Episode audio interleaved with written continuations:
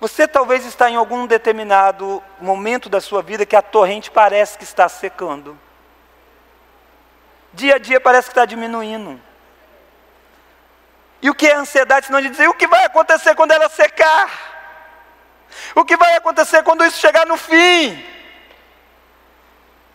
Deus não vai responder para você antes, Ele quer tratar com você.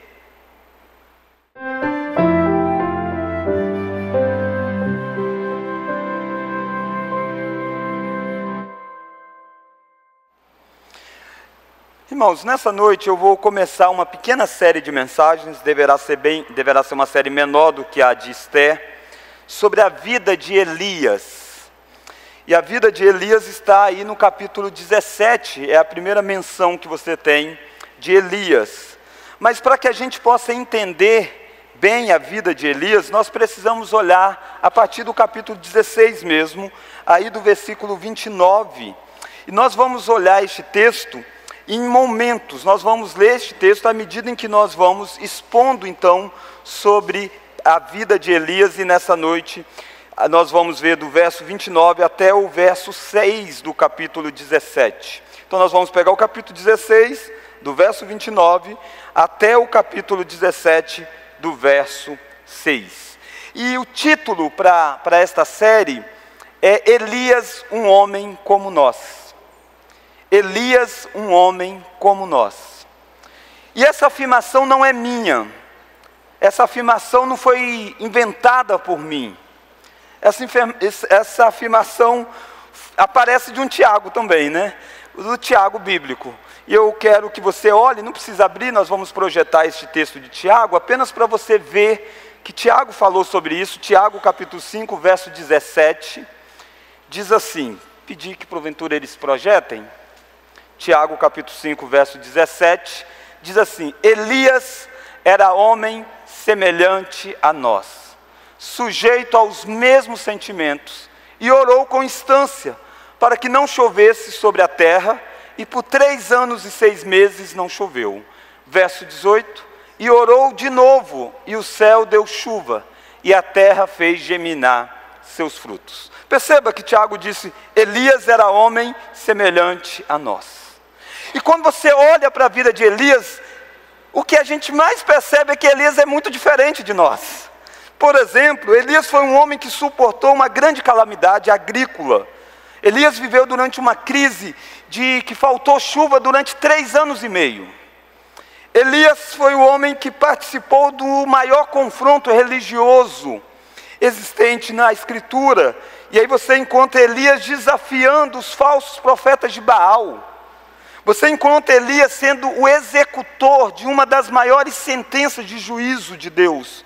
Elias vai matar 450 falsos profetas, que eram os profetas de Baal.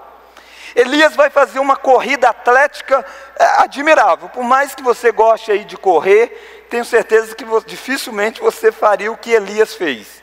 Elias correu 17 milhas à frente de um de um, de um, de um cavalo e de carro de guerra. Ele diz: pode correr aí com o cavalo. E ele saiu correndo e correu à frente deste cavalo durante 17 milhas. Também de, à frente de um carro de guerra, de guerra.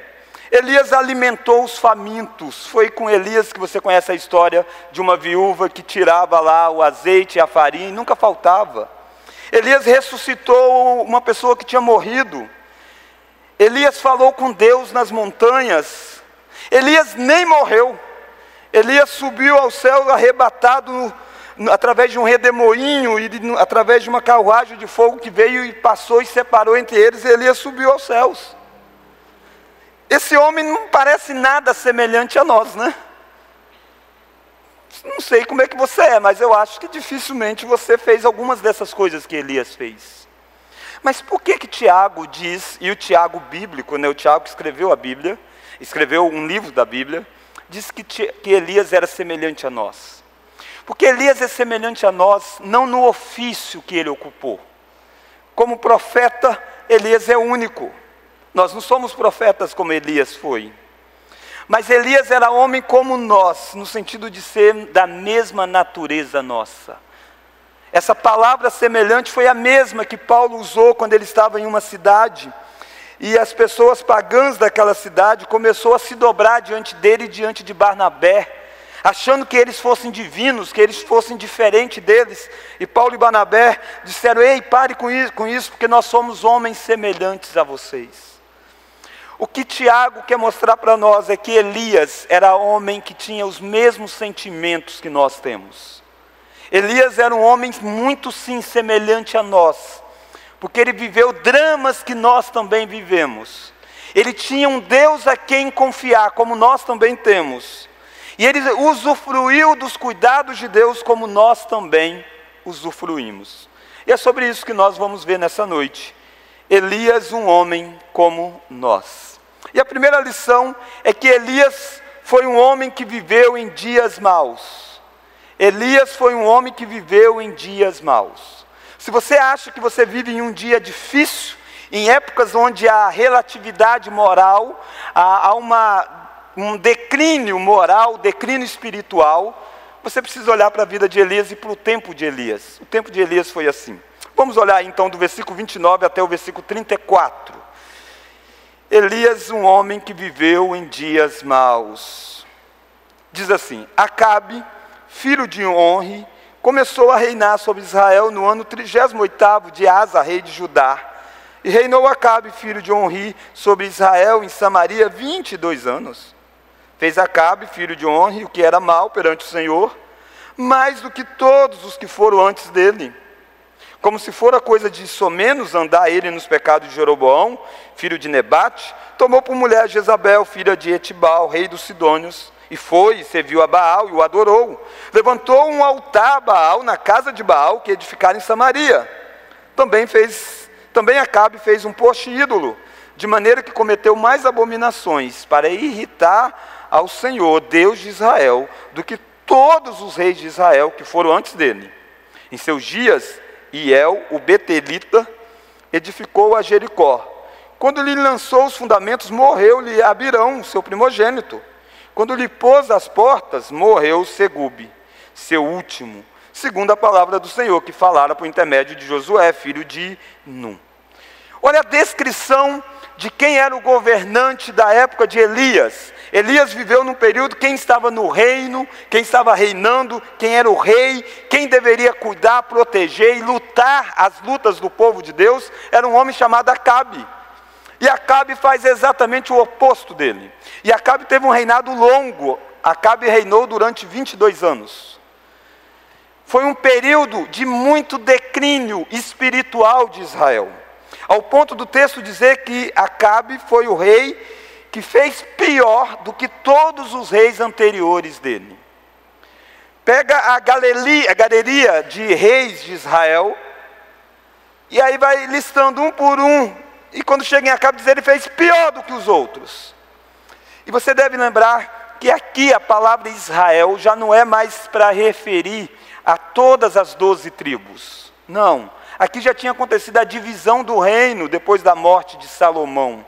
E dez tribos se torna Israel no norte, e duas tribos se torna Judá no sul. Essas dez tribos do norte vão de mal a pior em desobediência a Deus. Eles criaram um bezerro para adorar, fizeram um culto totalmente do jeito deles e bagunçaram tudo. E eles tiveram uma série de reis. Por exemplo, Jeroboão produziu os ídolos, foi quem construiu os bezerros lá para o povo adorar. Nadab foi um malfeitor, foi o rei que sucedeu. Bassa, um assassino. Elá era um bêbado. Zinri assassinou o Elá e assumiu o trono. Honre, que era o pai de Acabe, é dito sobre Honre também. Ele fez pior do que todos os anteriores. E aí você chega em Acabe e diz: ele fez pior do que o próprio pai. Percebe como é que foi um declínio moral? Ser pior do que os reis de Israel era difícil. E Acabe conseguiu. Eu quero que você entenda que eu e você somos semelhantes a Elias no fato de que nós vivemos uma época onde nós presenciamos movimentos e mais movimentos vindo inclusive daqueles poderosos, daqueles que governam. Isso não é só no nosso país. Isso é algo que está espalhado pelo mundo. Há um movimento contrário às coisas do Senhor em todo o nosso planeta, praticamente. Isso se dá e às vezes a gente acha que a gente vive no pior dos tempos. Pode ser. Mas não é um tempo muito diferente da época de Elias. Elias era um homem semelhante a nós, porque ele estava sob o governo de um homem que estava indo de mal a pior. Ele era tão mau, tão pecaminoso, este rei, que ele vai casar com uma mulher idólatra. Se você olhar o versículo de número 31, vai dizer que ele casou com uma mulher chamada Jezabel. Jezabel é um nome que vai ficar conhecido na Bíblia como coisa ruim. Ao ponto de quando João escrever lá uma das cartas às igrejas do Apocalipse, ele vai dizer: tem no meio de você uma mulher que ensina tudo errado, uma mulher que é chamada de Jezabel, porque é o símbolo de alguém que erra o povo. E Jezabel era de um outro povo, Jezabel era filha de Etibal, e Etibal era rei dos Sidônios. E sabe o que, que Acabe faz? Acabe quer ter uma estabilidade no trono. Acabe quer que o reino dele prospere, quer evitar algumas guerras. E Deus sempre diz para Israel: a guerra pertence a mim, confia em mim e vocês vão viver. Israel vivia num mundo onde todos os povos praticamente queriam destruir Israel, mas bastava confiar em Deus que Israel vencia. Foi assim que Israel conquistou aquela terra. Mas Acabe não confia em Deus, Acabe quer fazer alianças e ele usa do casamento para isso. Ele está casando com uma filha de um rei, achando que casando com a filha dos reis dos Sidônios, então há uma paz estabelecida, os Sidônios nunca vai invadir. Mal sabe ele que o fim de Acabe será trágico. Acabe vai morrer em um campo de batalha. Percebe como que nós vivemos uma época em que as pessoas tentam atalhos para manter a sua estabilidade em vez de confiar em Deus. Porque casar com Jezabel era quebrar uma das leis do Senhor. E a lei do Senhor era que não deveria casar com, com pessoas que não fossem do povo de Deus. Não deveria casar com pessoas que não fossem de Israel. E o rei quebra essa lei de Deus. Porque o rei quer confiar em homens, quer confiar em poderes militares, e ele faz esse tipo de aliança. O Etibaal, o rei dos Sidônios, era o lugar onde a idolatria idolatria era dominante, onde o culto a um Deus chamado Baal era forte. Por isso que o nome deste rei é Etibaal. E sabe o que, vai acontecer? Essa Jezabel vai trazer para dentro de Israel os ídolos, os falsos deuses, ao ponto que o Acabe vai passar a construir altares a estes deuses. Olha aí o versículo de número 31, versículo 31, finalzinho do versículo 31. E foi e serviu a Baal, o adorou. O que que Acabe faz? Ele serve um Deus que não existe, um Deus que não é vivo, um Deus que é uma imagem, um Deus que não tem boca, mas não fala, um Deus que tem olhos, mas não vê, como nós lemos no Salmo na, na abertura deste culto. É isso que Acabe faz. Queridos, que triste é alguém que é colocado para reinar por Deus, adorar ídolos em vez de adorar a Deus. Mas isso foi uma série de concessões que foram feitas na vida deste rei. Olha agora comigo o versículo 32. Olha o que, que ele vai fazer. Levantou um altar a Baal, na casa de Baal, que edificara em Samaria. Faz, Samaria faz parte da terra prometida, da terra que Deus prometeu dar para Israel para a terra que Deus disse que deveria manar leite e mel. E ele constrói naquele lugar que é do Senhor um altar ao falso Deus.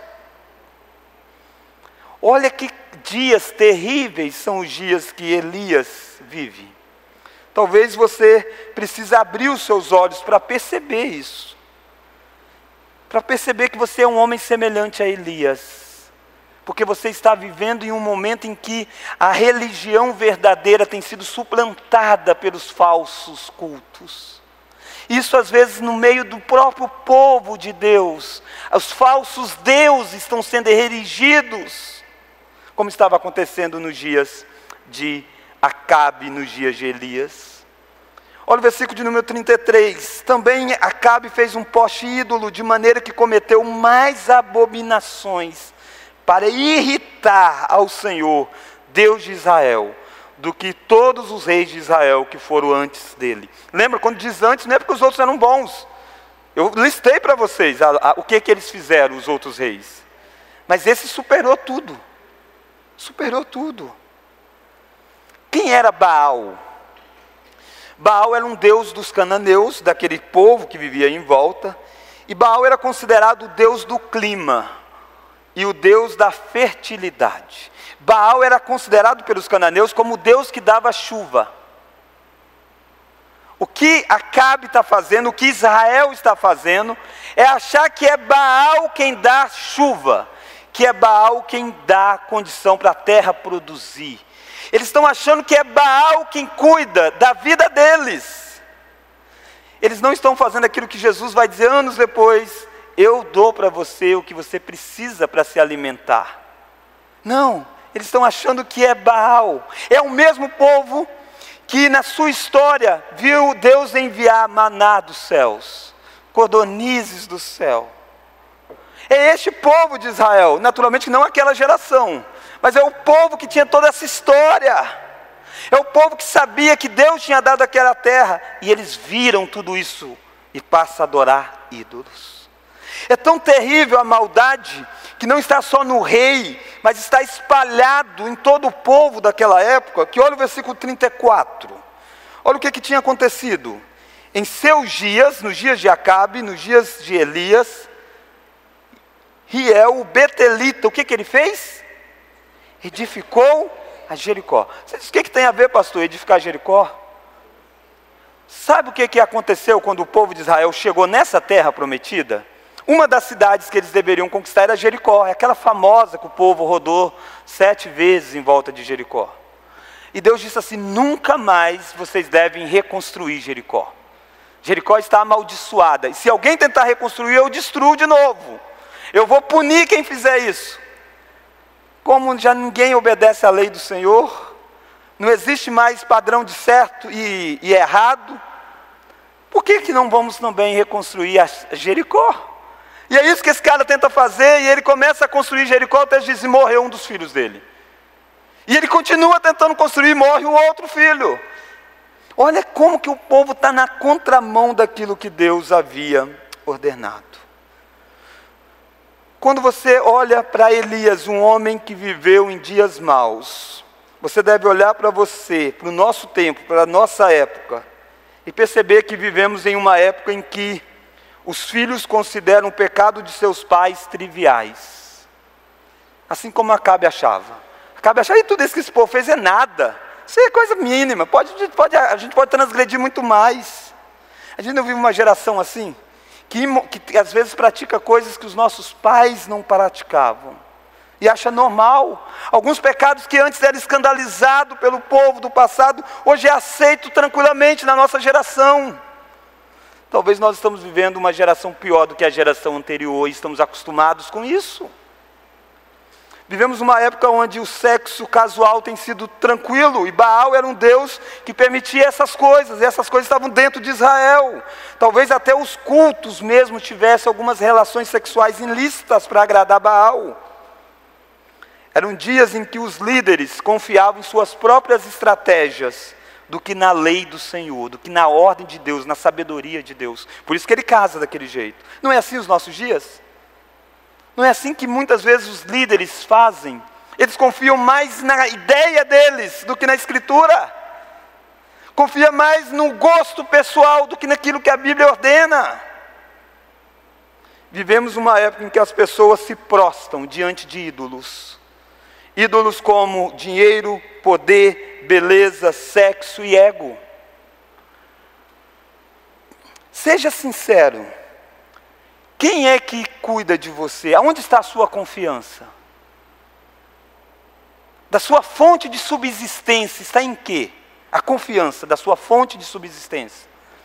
Facilmente está na, no dinheiro que você tem. E você acha que lá que está. Ou está no emprego que você tem. Ou está na saúde que vocês têm. Ou está naquilo que você é.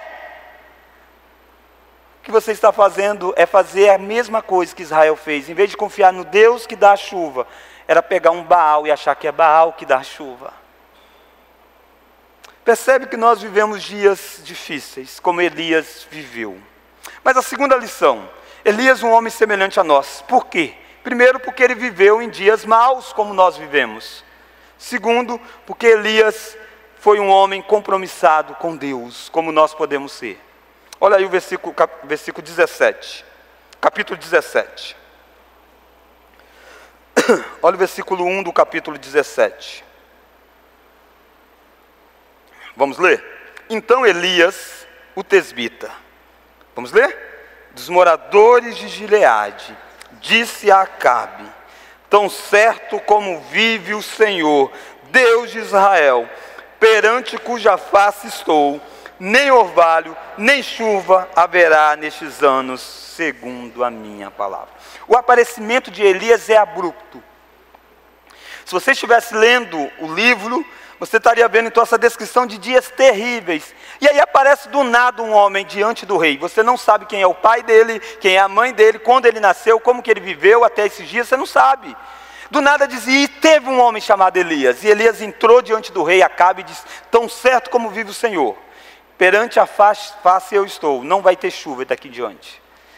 Olha que Elias é um homem compromissado com Deus, porque Elias é compromissado porque ele conhecia o Deus da aliança.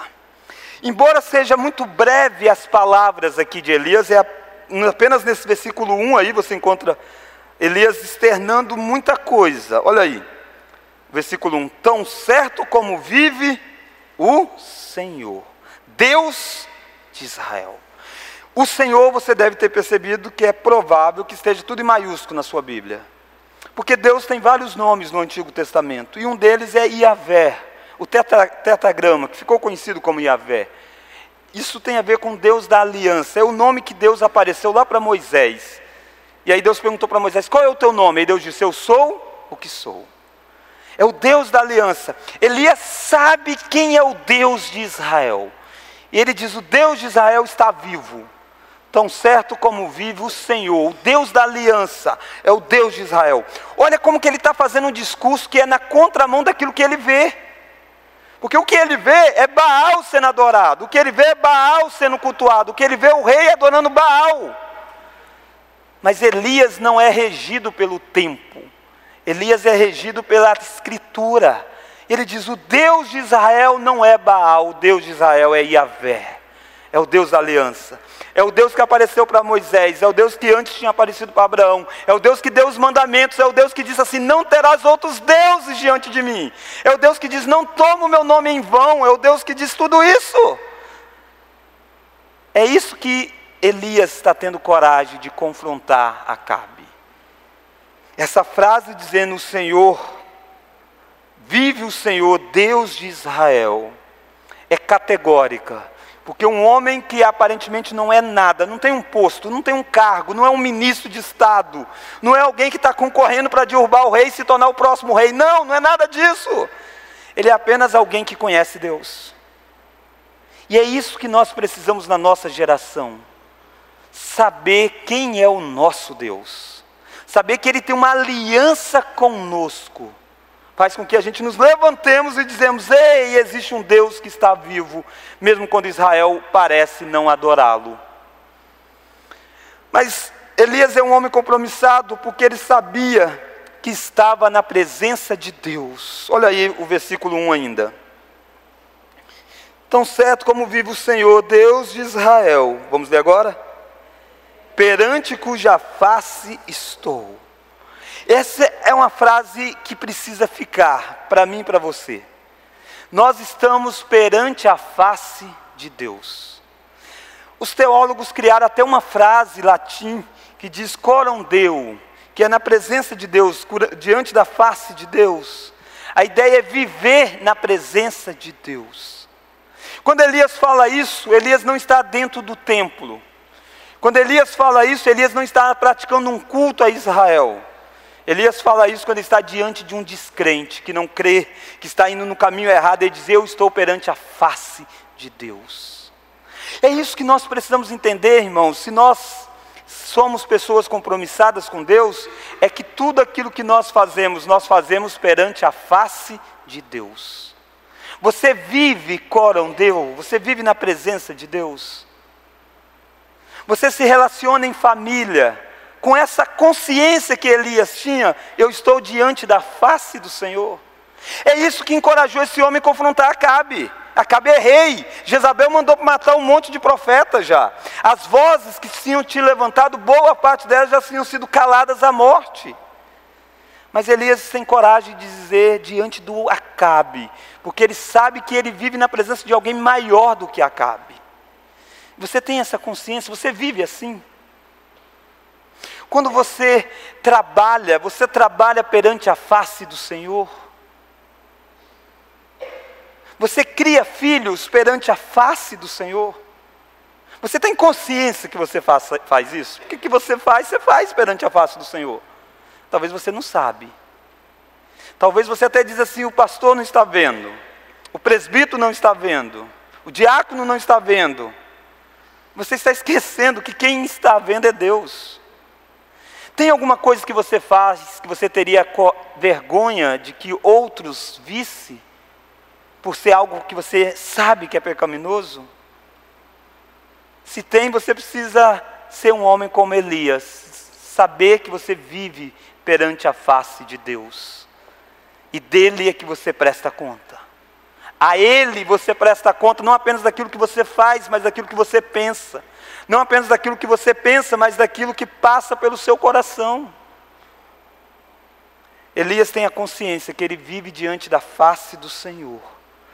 Isso é que faz com que eu e você vivamos uma vida de santidade, mesmo em um mundo mau, mesmo em um momento que todos estão se dobrando a ídolos deste tempo. Você sabe que você vive diante da face do Senhor, o Deus da aliança, e você está diante da face dele. Mas Elias era compromissado ao, ao ponto de confrontar o pecado do homem mais poderoso, que era Acabe. Acabe era rei. E Elias chega diante dele. E Elias diz algumas coisas que são fortes. Olha aí comigo de novo, o versículo 1. Tão certo como vive o Senhor Deus de Israel, perante cuja face estou. Vamos ler agora? Nem orvalho Lembra, Baal é Deus do quê? Da fertilidade. Baal é o Deus da chuva. E Elias está dizendo: sabe o que vai acontecer? Durante três anos não vai chover, não vai ter chuva. Ele está confrontando Baal naquilo que Baal é. Ele diz assim: Eu sirvo Deus vive, tão certo como vive o Senhor. Por quê? Porque Baal a crença que se tinha sobre Baal era o seguinte: que Baal não vivia na seca. Então, todo ano tinha um período mesmo de seca normal, do círculo natural, que era alguns meses apenas. Durante aquele período, os cananeus diziam assim: Baal morreu. E aí, Baal ressuscita. Baal desce às profundezas da terra, uma série de lendas dos cananeus. E aí, Baal ressuscita, e aí vem chuva sobre a terra. Essa era a crença. Isso que eles explicavam os círculos anuais. Isso os cananeus faziam. Elias diz assim: o Deus que eu sirvo, ele nunca morre. Deus está vivo. E o Deus que eu sirvo vai fazer ficar sem chover, nem orvalho vai descer. O que ele está dizendo é o seguinte: se você crê que Baal morre na seca e ele ressurge, por isso que vem chuva, ele não ressurgirá. Ele está confrontando a idolatria do homem mais poderoso. Por que, que ele faz isso? Por que, que ele é capaz de confrontar? Porque Elias levava a sério a palavra de Deus. De onde Elias tirou isso? De que não chove. Será que é apenas algo novo? Deus pode ter revelado isso para Elias, mas será que é apenas algo novo? Não, queridos. Olha o que, que a Bíblia diz em Deuteronômio capítulo 11. Vai ser projetado. Você não precisa abrir, porque a gente vai continuar nesse texto aqui. Olha Deuteronômio capítulo 11. Olha o que, que diz, vamos ler? Guardai-vos.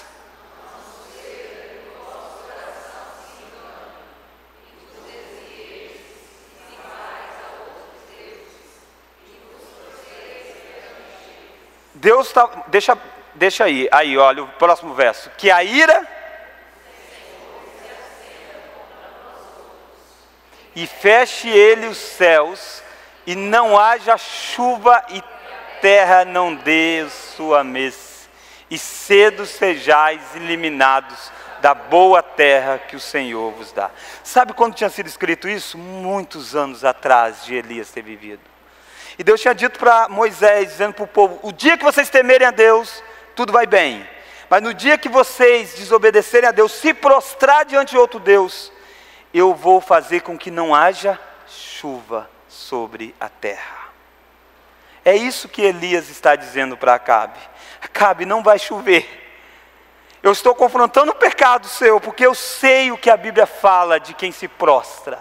Não vai ter chuva. E é isso que Israel fez, é isso que Israel vai sofrer.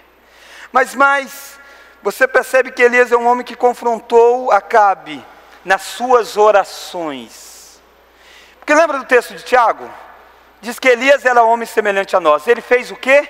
Ele orou para que não chovesse. Durante três anos e seis meses não choveu. Alguns estudiosos vão pontuar que talvez já tivesse seis meses que não chovia quando Elias vai diante de Acabe. Porque daqui a, um pouco à frente, Acabe vai aparecer diante de Elias e vai dizer que tinha três anos que não chovia. Mas o fato é, Elias orou para que não chovesse. Agora pensa você, o que, que é isso? Orar para que não chova durante três anos e seis meses?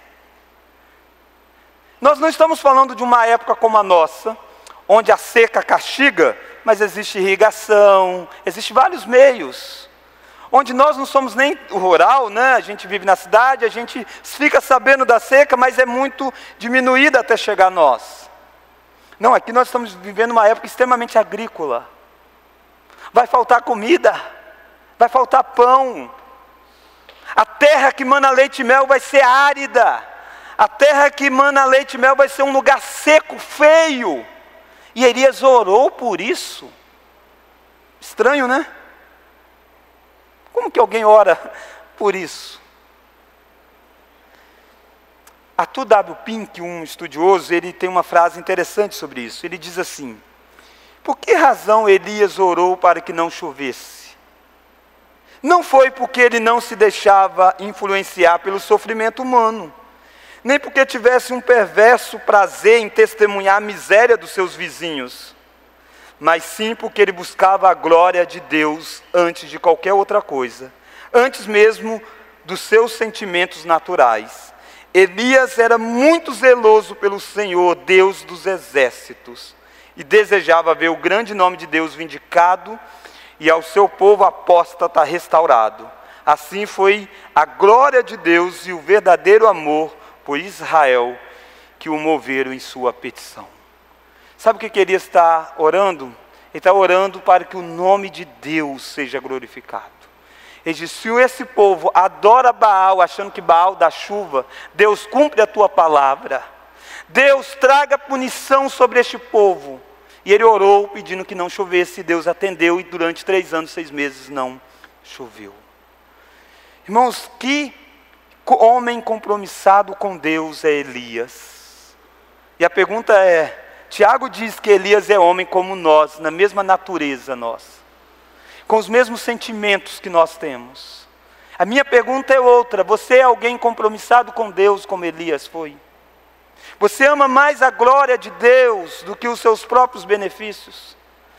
Não era só sobre Israel que não choveria, era sobre Elias não choveria. Mas afinal de contas, é bom ficar desfrutando das bênçãos de Deus e desonrando o nome de Deus, ou melhor que Deus traga disciplina. E Deus seja adorado e exaltado. É esse era o dilema de Elias. E é isso que Elias optou, pedindo: Deus, traga disciplina. Mostre que Baal não é Deus. Feche as comportas do céu. Fosse nos dias de hoje, talvez Elias orasse dizendo: Deus, que ele perca mesmo dinheiro.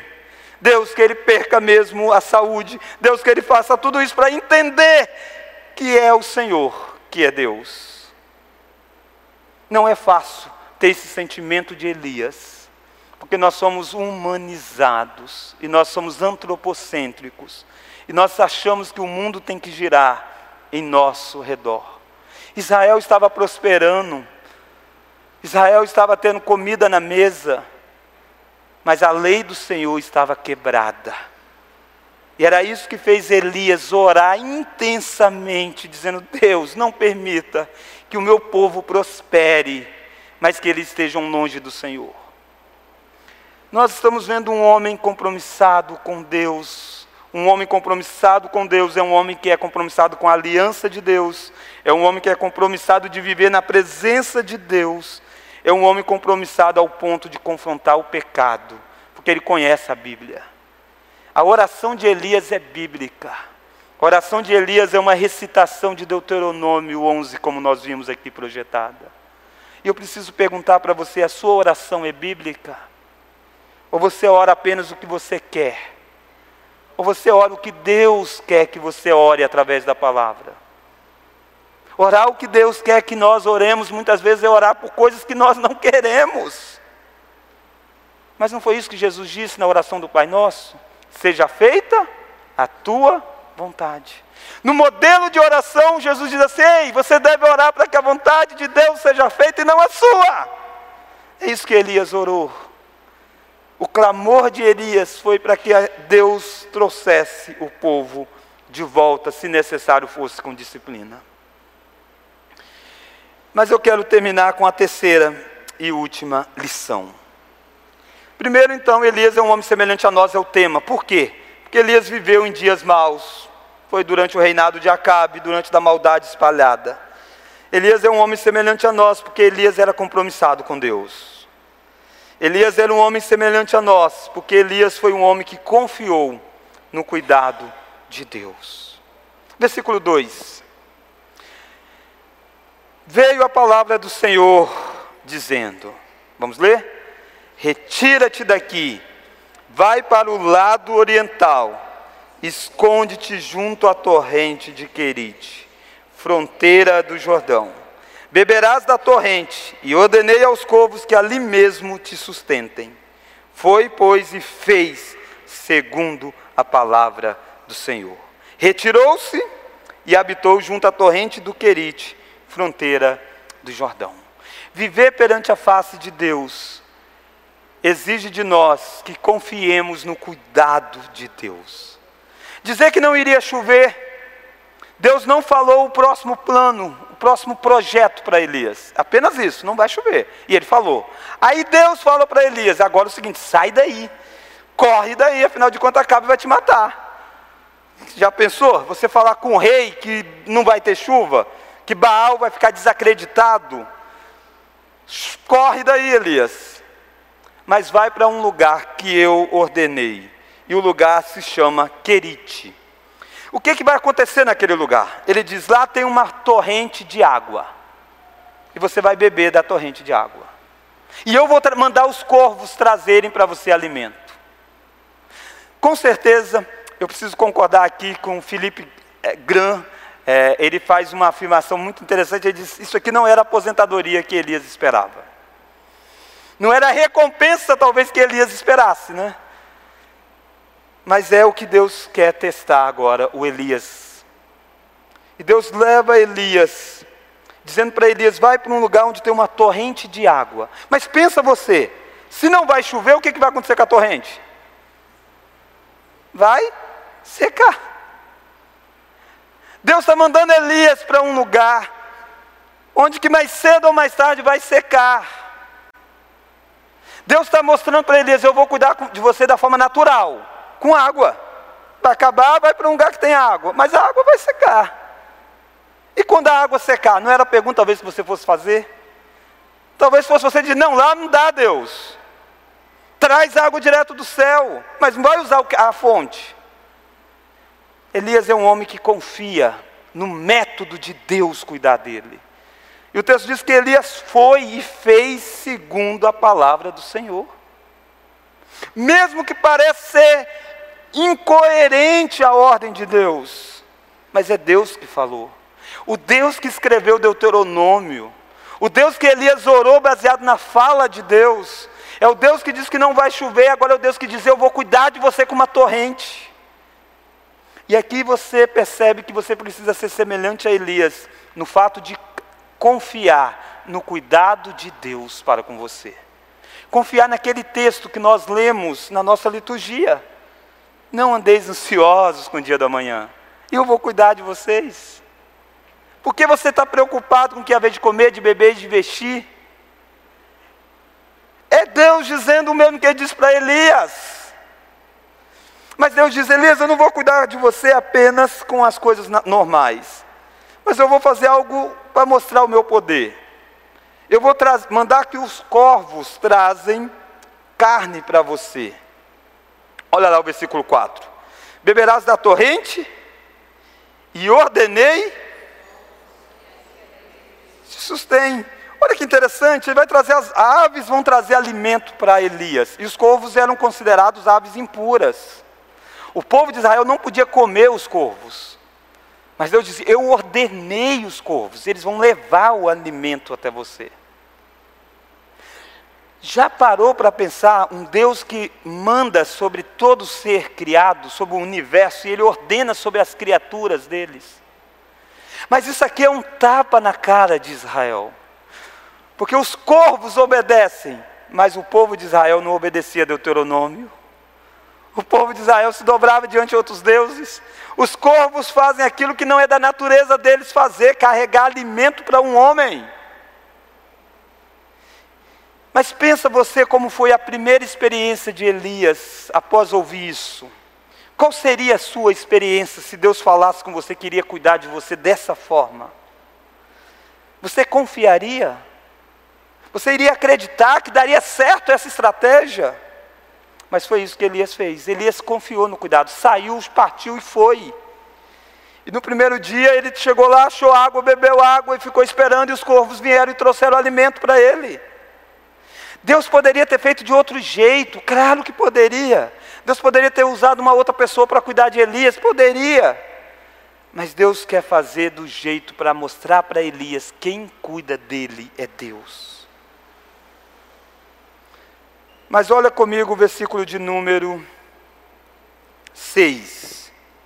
Os corvos lhe traziam pela manhã pão e carne, como também pão e carne ao anoitecer e bebia da torrente. Verso 7. Mas. Por que não chovia sobre a terra? O óbvio. Percebe? Não era aquela ideia assim de que a torrente ia enchendo de água cada dia que tirava um pouquinho, não. Não teve milagre aqui na torrente. Elias ia bebendo e à medida que os dias foram passando, a torrente foi secando. E um dia ela secou. E a minha pergunta é: você consegue imaginar o sentimento de Elias quando ele ia todos os dias e via menos água aí? E ele orando a Deus e não tem uma resposta. Deus não falou nada para Elias. Você já sabe o que vai acontecer. Mas Elias não. Você talvez está em algum determinado momento da sua vida que a torrente parece que está secando. Dia a dia parece que está diminuindo. E o que é ansiedade, senão de dizer o que vai acontecer quando ela secar? O que vai acontecer quando isso chegar no fim? Deus não vai responder para você antes. Ele quer tratar com você. Ele quis tratar com Elias. Eu quero que você entenda que à medida que Deus nos leve para o querite da vida, Ele vai cuidar de nós mas vai trabalhar no nosso coração até revelar o próximo passo da história. Você talvez não vai sair daqui sabendo o que, que vai acontecer quando a sua torrente secar. Mas a sua confiança é na sua torrente ou em Deus? A confiança de Elias era torrente ou era Deus? Se é Deus, o que seca é a torrente, não é Deus. O que seca é as circunstâncias em nossa volta, mas não é o nosso Deus. Afinal de contas, o nosso Deus está vivo, perante a cuja face eu estou, mesmo quando as coisas estão secando. Eu espero que eu e você possamos descansar o nosso coração, se nós estamos de fato vivendo na, da perante a face desse Deus. Não duvide da palavra do Senhor, queridos. Não duvide de quando Deus diz que Ele vai punir aqueles que quebram a lei do Senhor. Não duvide disso, porque Ele vai punir. Isso que Ele fez com Israel. Não choveu porque estava escrito que não iria chover se o povo fizesse isso. A Bíblia diz, por exemplo, que se você não crê em Jesus Cristo, você será lançado no inferno. Não duvide disso, que isso vai acontecer. A Bíblia diz que aquilo que o homem planta, isso ele colherá. Não duvide disso, vai acontecer. A Bíblia diz que ai daquele através de quem vem o escândalo do nome de Deus. Não duvide disso, que isso vai acontecer com você. Não duvide das advertências severas de Deus mas também não duvide das promessas de Deus na palavra dele. Se ele diz que vai enxugar dos olhos toda lágrima, ele vai. Se ele diz que ele vai cuidar do seu coração, ele vai. Se ele diz que vai sustentar você, ele vai. Se ele diz que todas as coisas cooperam para o bem daqueles que amam a Deus, vai cooperar. Elias não duvidou do juízo de Deus e Elias não duvidou das promessas que Deus iria sustentá-lo. É isso que nós precisamos. Não se agarre só a uma, não. Tá, às vezes a gente gosta de agarrar na promessa de Deus. Não, o juízo de Deus também é palavra de Deus. E não se agarre só no juízo de Deus se desesperando. Por exemplo, como que ele lidará com o pecado? Se você confessar o seu pecado e crer em Jesus Cristo, há uma porta de graça para você. A redenção para você, a escapatória das maldições de Deus, descrita do juízo que se derramará no último dia. Porque existe uma promessa: quem crê em mim, ainda que morra, viverá. Mas eu gostaria também de lembrar você a ser uma pessoa de oração. Porque Elias é um homem semelhante a nós. É isso que o texto de Tiago diz. E diz: por quê? Porque ele orou. Nós não somos chamados a sermos semelhantes a Elias no fato de sermos milagreiros, no fato de sermos profetas, mas nós somos chamados a sermos semelhantes a Elias no fato de sermos homens e mulheres de oração. Orando a palavra de Deus, orando a vontade de Deus, não a nossa Muitas pessoas tornam a oração uma terapia, quando a oração deveria ser bíblica.